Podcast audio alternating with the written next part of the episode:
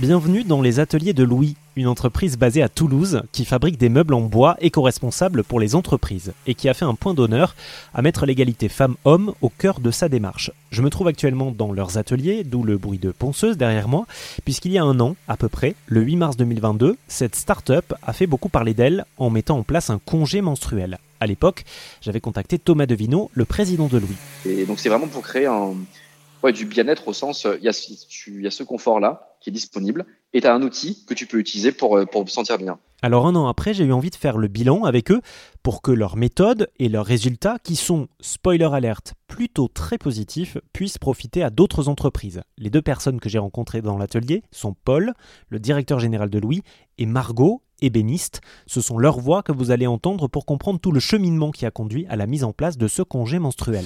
C'est venu de l'équipe. Plusieurs fois par an, on, met en place, nous, des foires aux questions où les employés peuvent poser euh, n'importe quelle question à la direction. Euh, et c'est au cours de, ces questions que euh, Lucie a évoqué l'idée du congé menstruel. nous a dit il y a certains pays ou certaines boîtes qui ont mis ça en place, est-ce qu'on peut le mettre en place chez Louis? Avec mes associés, on s'est dit ben, très bien. Essaye de réfléchir avec euh, tes, collègues sur ce qu'on pourrait mettre en place, parce qu'on était persuadé qu'il fallait que ça vienne de, la base, qu'il fallait que ça vienne de l'équipe, euh, qu'on ne pouvait pas l'imposer directement euh, de, haut en bas. Et donc Lucie, quelques semaines plus tard, est revenue nous voir avec ce système-là de congé menstruel. Déjà j'étais assez surprise, mais c'était une bonne surprise. bien sûr, il y avait toujours cette petite peur de, des collègues euh, masculin, homme qui pourrait euh, avoir des, a priori là-dessus, mais euh, en vrai ça s'est super bien passé et, je trouve c'est une super bonne chose qui se, que ce soit fait ici et ça permet d'ouvrir la parole un petit peu et d'enlever ce tabou sur, sur, les, sur les règles et ce genre de choses. Quoi. Donc chez Louis, en quoi ça consiste? C'est un jour proposé pour toute personne menstruée par mois à dispo. C'est pas obligatoire, c'est pas tacite, c'est à dispo si vraiment la personne en a besoin. Mais euh, il y avait aussi euh, toute cette notion euh, d'accompagnement au sein de l'équipe pour que cette mise en place soit acceptée par tout le monde, notamment pour, pour, les garçons.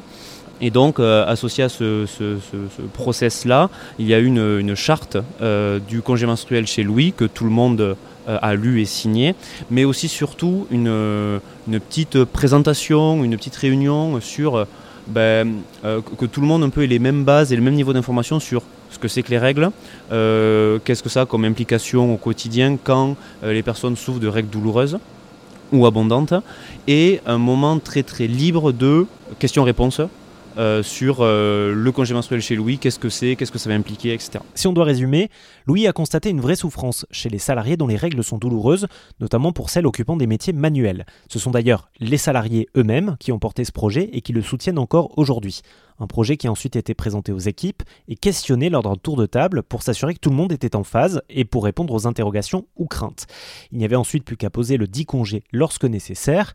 J'ai demandé à Paul si cette mesure était ou non généralisable à l'ensemble des entreprises françaises, selon lui, comme certains députés le souhaiteraient. Généraliser, euh, je pense, mais euh, il faut aussi s'appuyer sur euh, une, certaine reconnaissance euh, médicale pour que les grandes entreprises et les, grosses structures n'aient pas peur de l'abus. Euh, nous, on n'a pas eu peur de l'abus parce que euh, on est, encore une fois, on est une vingtaine, donc euh, ça marche aussi à la au lien de confiance et de responsabilité. Et on, a vu avec les chiffres à l'appui qu'il n'y a eu aucun abus, bien au contraire. Et si vous voulez en savoir plus sur le bilan tiré par la start-up Louis suite à la mise en place du congé menstruel dans leur équipe, savoir ce qui a marché, ce qui doit encore être amélioré, il vous suffit de taper congé menstruel sur la barre de recherche rzn.fr.